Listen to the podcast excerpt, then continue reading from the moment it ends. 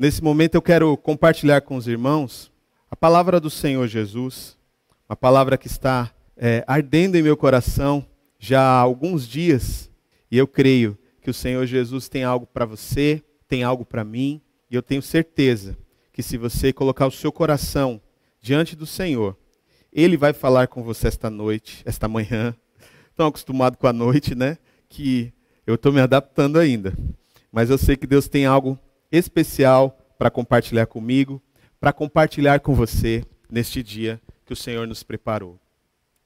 Eu estive orando ao Senhor vários dias, lendo, lendo e lendo e pedindo a Deus graça, porque o desejo do meu coração esta noite, de novo esta noite, né? Esta manhã, o desejo do meu coração esta manhã era trazer uma palavra aos irmãos, uma palavra que é, o Senhor tivesse liberdade para falar as suas intenções para com o seu povo, o seu desejo, o desejo de trabalhar na vida do seu povo. E Deus falou algo comigo exatamente sobre o dia de hoje, sobre a Páscoa, esta que é a tão importante data para os cristãos na face da terra. A Páscoa, o dia em que Jesus ressuscitou, o dia em que Jesus trouxe de volta a vida. Mas eu quero compartilhar com os irmãos desde o seu início. Então eu quero ler com vocês Êxodo capítulo 12, no verso 23 até o 28.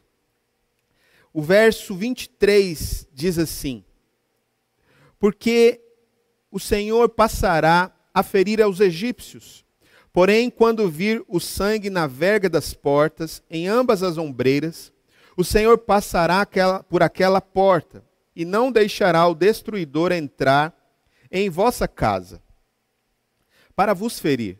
Portanto, guardai isto por estatuto para vós e para vossos filhos e para sempre. E acontecerá que quando entrares na terra que o Senhor vos dará, como tem dito, guardareis este culto. E acontecerá que quando os vossos filhos vos disserem: Que culto é este? Então direis: Este é o sacrifício da Páscoa ao Senhor, que passou as casas dos filhos de Israel no Egito, e quando é, feriu os egípcios e livrou as nossas casas. Então o povo inclinou e o adorou. E foram os filhos de Israel e fizeram como o Senhor ordenara a Moisés e a Arão, e assim o fizeram. Quero orar com os irmãos para compartilhar. Né, eu li um trecho desta palavra, mas eu quero orar com os irmãos para compartilhar com vocês a palavra que o Senhor trouxe para mim. Senhor Deus, tu és fiel, tu és poderoso, grandioso e maravilhoso. E eu vim esta noite, ó Deus, esta manhã, ó Deus, pedir a Ti que durante todo este dia e durante a história de nossas vidas, o Senhor tenha liberdade de falar conosco a partir desta palavra, de falar conosco a partir da tua palavra.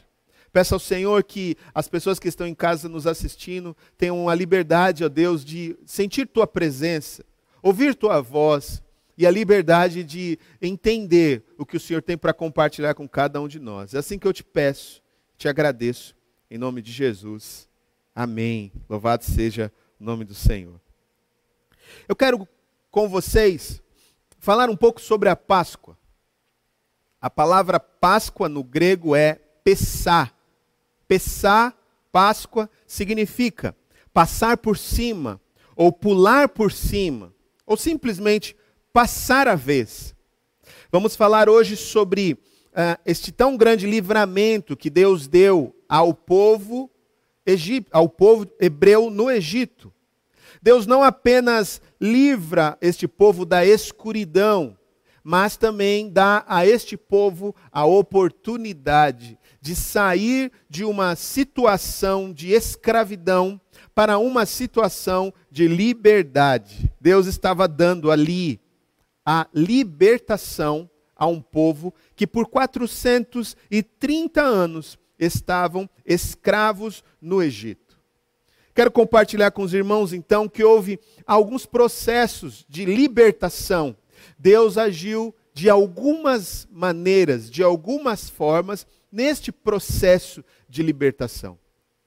E a primeira parte, o primeiro ponto que eu quero compartilhar com os irmãos é que houve uma libertação espiritual. Repita comigo: libertação. Tem alguém aí? Então aí, né? Ó, hoje tem ajuda aqui, ó. Vamos lá. Libertação. Libertação espiritual. Espiritual. Esta foi a primeira libertação quando olhamos para esta história. Nós vemos, como eu estava falando, que eles viveram 430 anos em escravidão no Egito. E, obviamente, toda a, a cultura espiritual, toda a crença, tudo aquilo que eles viram, tudo aquilo que eles ouviram, tinha a ver com o que os egípcios criam. Então Deus não poderia apenas tirá-los de lá. Deus tiraria eles de lá, mas também tinha que libertá-los espiritualmente de todos os deuses que lá existiam. Eu estive orando, pesquisando, pedindo a Deus direcionamento para entender melhor essa questão espiritual que havia na vida dos hebreus que moravam como escravos em uh, no Egito. E lá existia um deus chamado Tote, no grego, Tote. Ele era o patrono de todos os deuses dos egípcios. A mitologia egípcia dizia que havia um deus chamado é, Ra-Atum, que era o patrono, né, chamado também de Tote, era o deus patrono de todos os deuses, de todos os egípcios, de todos os tempos. E é importante falar sobre estes deuses, né, o, o maior, que era aquele que cuidava de tudo, o, o, que cuidava da fecundidade dos animais, das águas, da fecundação das mulheres, da, do sol, da lua, de tudo. Existiam deuses, deuses para cada área deste povo. E estes deuses, eles dominavam a mente deste povo. Eu, eu, lendo sobre isso, percebi que Deus ele não estava apenas tirando os hebreus de lá, mas ele estava tirando os hebreus de algo espiritual que estava impregnado dentro, de, dentro deles. Se vivemos numa geração em que há diversas crenças e cada um se atém ou se prende a uma crença, você imagine comigo como que era para estes homens que por várias gerações viveram a mesma crença, o mesmo ou os mesmos pensamentos. Veja só, dentro dessa condição, o que Deus faz para livrá-los de forma espiritual também, libertá-los? Deus envia dez pragas estas dez pragas não eram apenas para amedrontar Faraó, mas também para destronar os deuses que os egípcios criam e para tirar, libertar da mente dos hebreus que estes deuses não eram senhor da vida deles. Deus estava então destronando a estes deuses. E olha que coisa interessante, como eram vários deuses, o Egito ele era fechado de uma condição que não não se podia sair. Para cada culto um Deus, para cada momento um Deus, para cada situação um Deus. E aí Deus vem e envia Moisés. E quando Moisés chega diante de Faraó, Faraó coração fechado, um, um, coração de alguém que não se abria para nada. Na verdade, o Faraó se sentia um Deus, vou falar disso daqui a pouco. Mas o que Deus faz é enviar então uma primeira praga para a desconstrução e libertação deste povo. A primeira praga, você lembra comigo, creio, que foi a, a transformação das águas ou da água do rio Nilo em sangue. A palavra do Senhor diz que Deus fala para Moisés tocar naquela água que ela se transformaria em sangue. Mas olha que dado interessante que nós temos. Existia um Deus chamado Rap ou Rep.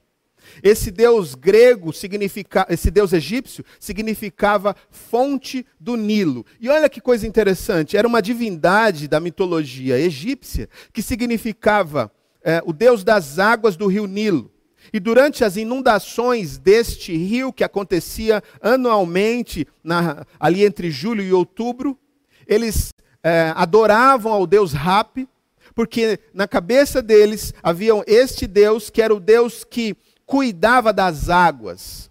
Há um desenho sobre ele, se você pesquisar, você vai ver que é um desenho que era um Deus que tinha um ventre como de uma mulher grávida, seios avantajados como de uma mulher, e ele carregava sobre si algumas ornamentações, uma cinta de pescador, e ele caminhava né, diante do rio Nilo, trazendo o milagre ao rio Nilo, e junto com ele um outro deus chamado Osíris, que era o deus da fecundidade aquática. Eles criam piamente que este Deus era o Deus que dominava toda, toda a água, tudo que era das águas aonde os egípcios tiravam dali a sua alimentação. Eles criam nisso. E aí vem Deus no livro de Êxodo, capítulo 7, verso 14 a 18, e diz assim: Disse o Senhor a Moisés: O coração do Faraó está obstinado. Ele não quer deixar o povo ir. Vá ao Faraó de manhã, quando ele estiver indo às águas, e espere na margem do rio encontrá-lo, espere na margem do rio encontrá-lo. E leve também a vara que transformou, é, que você transformou em serpente. Diga-lhe: o Senhor, o Deus dos Hebreus, mandou dizer: Deixe o meu povo ir para prestar-me culto no deserto. Mas até agora você não atendeu ao pedido. Assim diz o Senhor: Nisto você saberá que eu sou o Senhor.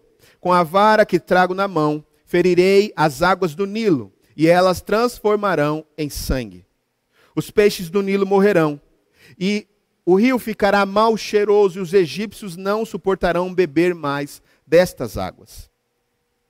Esta foi a primeira praga.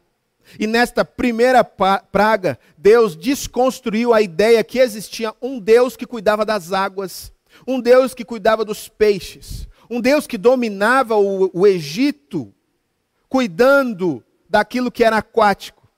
A água que eles bebiam vinha do rio Nilo. O peixe que eles comiam vinha do rio Nilo. Então eles veneravam e adoravam ao deus Rapi, ao deus Osíris, porque eles criam que este Deus, com este, estes deuses, tinham este poder. Então Deus traz para Faraó que o Deus dele não tinha poder, e traz para os hebreus que só Deus Todo-Poderoso é que cuida das águas, é que cuida dos peixes. Esta, esta praga como todas as demais, elas vêm destronar os deuses. E elas vêm criar uma nova ideia de adoração para os egípcios. Ou seja, a primeira libertação foi contra o Deus das águas. Dali em diante, os hebreus deixam de crer que havia um Deus para as águas e passam a crer que existe um Deus que comanda tudo, as águas, os peixes, os animais e tudo que nele habita. Foram várias pragas, consequentemente, várias crenças, e Deus vem libertando de eles de todas elas. Todas elas são desconstruídas, porque Deus tinha algo com o povo hebreu. Não era só como pegar alguém, abrir a chave da cadeia, mandar a pessoa sair e viver a vida dela. Deus iria construir uma história com os hebreus. Então, ele vai libertar a mente destes homens. E aí, chegamos na décima praga. Não vou falar sobre todos, porque nós gastaríamos horas aqui. Mas quando se chega na décima praga, o que, que nós encontramos? Nós encontramos então é, Deus dizendo que destruiria, mataria os primogênitos, desde do filho de Faraó até o filho da escrava, até o filho dos animais, todo primogênito de todos os animais. Era o auge das pragas, era o momento mais crítico. E aí, algo fica muito claro aqui, porque existia um Deus chamado Ra, R-A, Ra, Atum. Este Deus era chamado Deus Sol, o Deus Sol dos egípcios sendo o principal deus das divindades, ou da divindade egípcia. O culto era totalmente dedicado a este deus. Ele era o comandante. Ele dominou por milhares de anos, melhor, centenas de anos, os os egípcios. E, consequentemente, os hebreus que ali viviam tinham que adorar a este Deus. Era a divindade mais influente da mitologia egípcia. E olha que coisa séria que vem então acontecer. Este Deus egípcio, o que, que ele faz? Ele, ah, na mitologia, ele vai criando filhos, ele vai tendo filhos. E aí o que acontece é que todo faraó, quando nascia e assumia o, o reinado, ele se tornava, ele se achava um filho de Ra. Ou seja, ele se tornava uma divindade, ele se tornava um Deus. Então o Faraó, que nesse tempo comandava, se autodenominava o filho de Ra, o filho do Deus Sol. Ele se autodenominava um rei, um Deus, um Senhor. Então Deus envia a décima praga. E a décima praga, ela vem para destronar o filho de Ra, o faraó. O filho do Deus Sol. É como se Deus dissesse: Já destronei todos aqueles que vocês creem. Agora eu vou destronar aquele que você vê, para que todos creiam que eu, apenas eu, sou o Senhor. Veja o que está escrito então em Êxodo 11, verso 4 a 6. Disse, pois, Moisés a Faraó: Assim diz o Senhor: Por volta da meia-noite passarei em todo o Egito. Todos os primogênitos do rei, do, é, todos os primogênitos do Egito morrerão, desde o filho mais velho de Faraó, herdeiro do trono, até a filha, até o filho da escrava que trabalha no moinho, e também todas as primeiras crias do gado haverá pranto em todo o Egito, como nunca houve e nunca jamais haverá. Deus está agora falando diretamente a Faraó: você não é um Deus, você não é um comandante, você não é o filho do Deus Sol, o que comanda o Egito. Então agora eu vou te destronar e vou libertar eternamente a mente dos meus, dos filhos de Israel. Porque até aqui todos os filhos de Israel tinham que olhar para o Faraó como se olhasse para Deus. Imagine, eles tinham que se prostrar e adorar ao Faraó como se adorasse ao Deus Todo-Poderoso. Então Deus envia esta praga. Porque por 430 anos eles olharam para cada Faraó que viveu e adoraram a este Faraó. E vem Deus e começa uma nova história na vida deste, destes homens. Então, as dez pragas, elas vêm para este povo para destronar, para retirar a adoração a outros deuses, para libertá-los destes outros deuses. Segundo ponto, nesse primeiro momento eu quero apenas direcionar os irmãos a entender o verdadeiro sentido da Páscoa. O segundo tema que eu quero compartilhar com os irmãos é: a segunda libertação, ela é cultural. Repita comigo. Preciso falar, né? A segunda libertação, a segunda libertação, ela é cultural. Ela é cultural. Repita assim comigo, cultural você que está em casa. Isso, a Eloá falando até agora. Cadê vocês? Vamos lá. Ela é cultural. Isso aí, Thaís. O Beto está escrevendo, mas a Vivian está aí falando, prestando atenção. Estou vendo daqui. Deus abençoe vocês, irmãos. Estou vendo vocês. Louvado seja Deus pela vida de cada um dos irmãos que está acompanhando a gente aqui pelo Zoom. Veja que coisa interessante.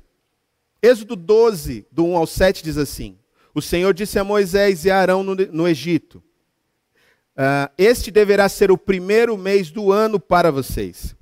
Digam a, digam a toda a comunidade de Israel que no décimo dia deste mês, todo homem deverá separar um cordeiro ou um cabrito para a sua família, um para cada casa. Se alguma família for pequena demais para um animal inteiro, deve dividi-lo com os seus vizinhos mais próximos, conforme o número de pessoas que cada casa puder comer.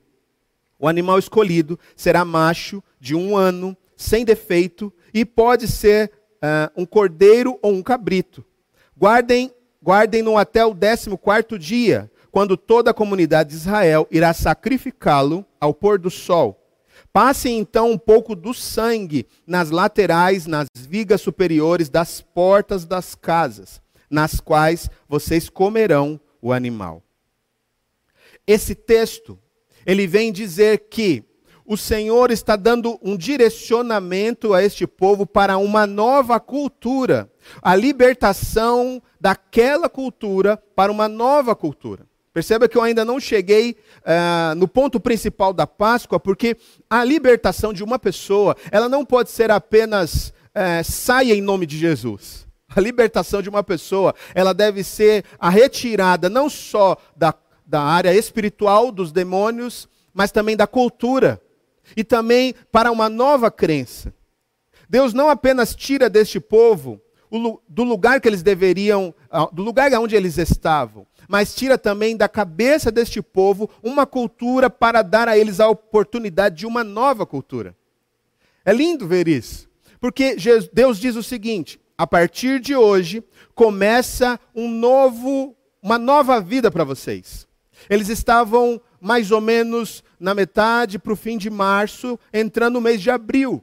E Deus diz para eles, através de Moisés e Arão: a partir de hoje começa uma nova história. Esse é o primeiro dia do ano para vocês. Vocês imaginem que a partir de hoje é primeiro de janeiro. Foi isso que Deus disse para eles. Na nossa linguagem, a partir de hoje é primeiro de janeiro. Me faz lembrar a nossa realidade hoje, onde as pessoas estão antecipando os feriados. Recentemente, a Leila disse assim para mim: a gente podia, o ano passado, podia antecipar o Natal, o Ano Novo, né? Já começar em novembro o Ano Novo, porque as pessoas estão antecipando as datas para tentar resolver um problema. O que Deus fez foi dizer a eles: a partir de hoje começa um novo tempo. É como se fosse assim. A partir de hoje, hoje é 1 de janeiro do ano 01 para vocês. Deus estava é, iniciando uma nova cultura na vida destes homens. Ele estava iniciando um novo tempo na vida deste homem. E ele diz: avise a toda a comunidade que a partir do dia 10, então, de janeiro, eu vou, é, nós vamos começar um processo cerimonial, um novo tempo de culto na vida de Israel. Verso 26, 12 e 26. E acontecerá que quando os vossos filhos disserem, que culto é esse? Então direis: Este é o sacrifício da Páscoa do Senhor, que passou as casas dos filhos de Israel no Egito, e quando feriu os egípcios, e os livrou, da, eh, livrou as nossas casas. Então o povo se inclinou e a adorou. Ou seja, cada família vai matar um cordeiro, cada família vai matar um animal macho sem manchas, e no dia 14 desse novo ano, dessa nova cultura, dessa nova fase, nós vamos, é, vocês vão comer deste animal, e o sangue deste animal vocês vão passar nos batentes da porta desta, desta casa onde vocês estão. Aqui começa, irmãos, uma nova cultura. Cultura de quem era Deus, cultura de como cultuar a Deus, cultura de como criar os cerimoniais. Porque Deus diz: no futuro, os seus filhos vão perguntar: que culto é esse? E vocês vão dizer: este culto é o culto da Páscoa, da libertação. A, Páscoa representa passar por cima, ou seja, todas as casas que tiver o sangue nos umbrais ou nos, nos batentes da porta, o anjo da morte né, o destruidor vai passar, mas Deus vai dizer: nesta não. Você passe por cima desta casa e vai para a próxima. A Páscoa é dar uma oportunidade para aqueles que tiverem o sangue do cordeiro no batente da sua porta, na sua casa. Ou seja, mudança total de uma cultura. O Deus dos Hebreus estava ensinando a eles um novo estilo de vida, uma nova história, uma nova maneira de crer. Isso porque havia uma miscigenação total dos egípcios com os hebreus. E ali eles tinham que colocar um cordeiro morto diante da mesa e colocar o sangue deste cordeiro do lado de fora da casa para o demônio, os demônios, o, o, o anjo da morte não entrar. O verso 11 então vem dizer o seguinte: que a Páscoa, a peça, ela passa a validar a partir deste momento. Então toda a memória cultural mudou-se. Virou então a ação de Deus para um novo tempo na história dos hebreus. Você vai perceber que os hebreus nunca mais adoraram ao Deus da água, nunca mais adoraram ao Deus do sol, nunca mais adoraram a Faraó. Eu disse tudo isso aos irmãos, por quê?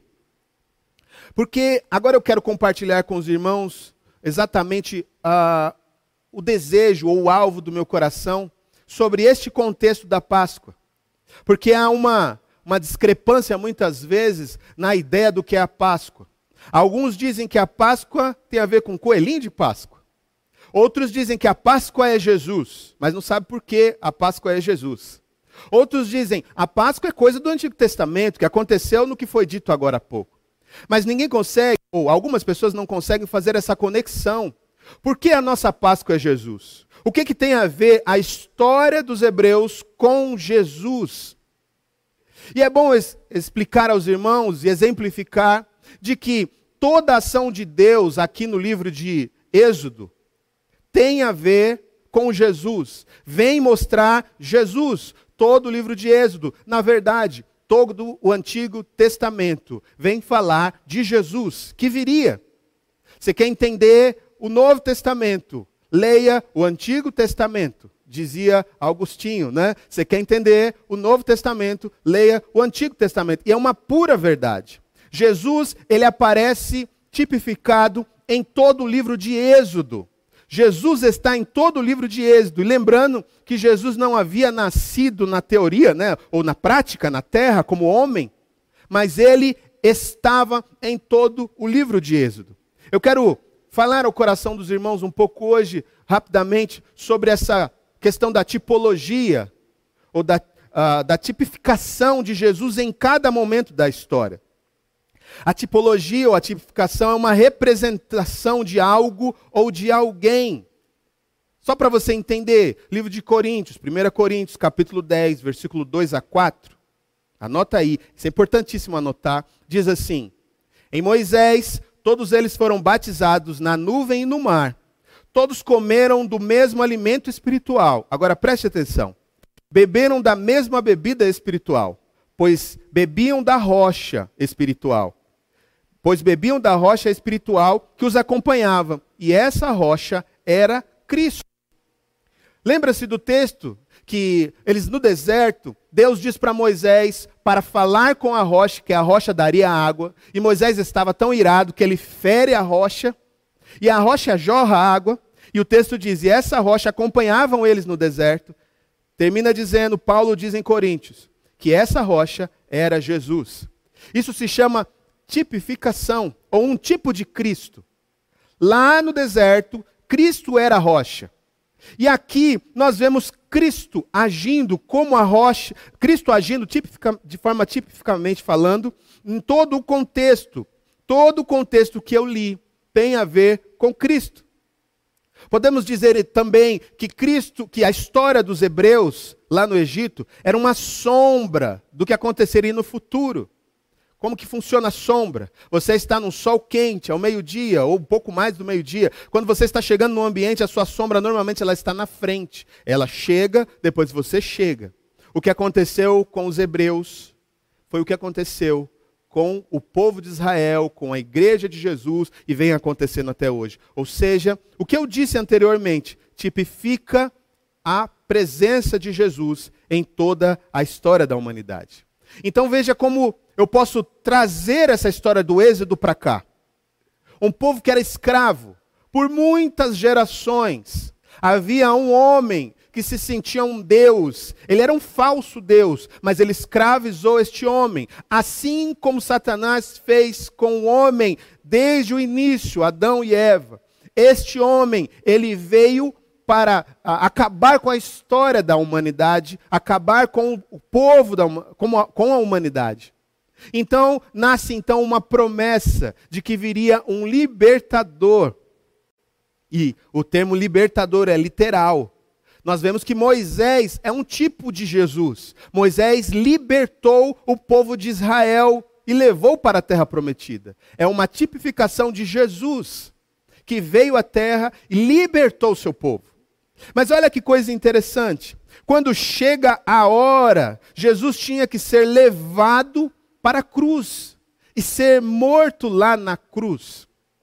E a Bíblia diz que ele foi como um cordeiro mudo, sem manchas, não tinha pecado, ele é sacrificado para que todos os outros pudessem ter vida. Não é exatamente isso que diz no livro de Êxodo, capítulo 12?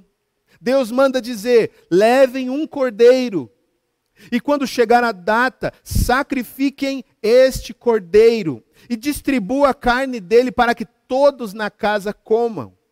Esta distribuição de comida é a tipificação da ceia que hoje nós participamos. E a Bíblia diz que o sangue do Cordeiro nos purifica, o sangue de Jesus nos purifica de todo o pecado. Olha que coisa linda! O que eu quero dizer aos irmãos é que o sangue que foi colocado no batente das portas dos hebreus é o mesmo sangue que hoje é colocado no batente da porta do nosso coração, nas nossas vidas. Ali é uma história que tipifica, que mostra Jesus libertando o povo hebreu e Jesus morrendo literalmente na cruz. E a Bíblia diz que o seu sangue nos purifica de todo pecado. Então, assim como naquele tempo o anjo da morte vinha para destruir aquele povo, hoje o anjo da morte vem para nos levar para o inferno, para nos levar para a morte, para o pecado, para uma vida eterna no inferno. Mas o sangue de Jesus, se ele estiver nos umbrais de suas portas, na sua vida, no seu coração, você é liberto. Posso ouvir um amém aí, irmãos? A libertação, ela é completa quando o sangue de Jesus, ele está na vida de uma pessoa. A tipificação, ela vem falar de muitos, uh, muitos pontos. A Páscoa, de fato, a, a, a, ceia que é feita né, naquele momento, ela é de fato a tipificação da, da ceia de hoje. Porque quando comemos este pão e quando bebemos deste cálice, nós simbolizamos a morte de Jesus até que ele venha. O que foi que aconteceu lá? Estavam prestes a ver a ação de Deus. E o que, que acontece com eles? Eles comem da carne e eles espalham o sangue para que aquele sangue os liberte de todo, toda a morte, todo o mal. E nós fazemos hoje a mesma coisa da mesma forma, simbolicamente. Aquele cordeiro não era Deus, não era Jesus, mas ele simbolizava o cordeiro mudo que foi para o matadouro. Aquele sangue não era literalmente o sangue de Jesus, mas ele literalmente simbolizava o sangue daquele que foi morto e nos dá a possibilidade do anjo da morte não entrar em nossa casa. Ninguém viu como aconteceu. Ninguém entendeu. A gente tem uma, uma, um panorama lacônico assim da ideia. O que, que como foi que o anjo olhou e viu? Nós não temos a visão real, mas nós sabemos que Deus, em cada porta, em cada casa, em cada família que tinha o sangue nos umbrais da porta, Deus não deixou que o diabo os matasse. O que eu quero deixar o seu coração esta noite é que o sangue de Jesus seria foi para eles e é para nós o salvo conduto para que nós não tenhamos nós não estejamos nas mãos do anjo da morte, nós não estejamos nas mãos do faraó, nós não estejamos nas mãos do inimigo. Então, se você tem passado dia de preocupação, de angústia, de medo, não tenha medo. Se o sangue do Cordeiro estiver nos umbrais da, do seu coração, na sua vida, não tenha medo. O Espírito Santo de Deus cuida de você, ele guarda você. Pode acontecer do seu lado, na sua frente, atrás de você, mas a sua vida só se põe a mão na sua vida se o Senhor permitir. Guarde essa palavra, porque esta é a verdadeira Páscoa. É por isso que participamos da ceia sempre. Todos os meses participamos da ceia. Se eu pudesse, participava da ceia toda semana. Por quê? Não que não possa, não que seja pecado, mas nós mantemos um ritual. Mas a ceia, ela é essa representação viva da Páscoa. A Páscoa te trouxe vida. A alegria que você tem, a paz que você tem, Agnes, a paz que você tem, Vivian, a paz que você tem, Gilson. Olha, estou vendo todo mundo aqui, Valdir, a paz que você tem, Andréia, Beto, Luciano, Gisele. Essa paz, Genivalda, essa paz, Eliana, ela foi dada porque Jesus morreu na cruz por você e por mim. Ele entregou sua vida por você e por mim. Ele colocou a sua vida à disposição de cada um de nós.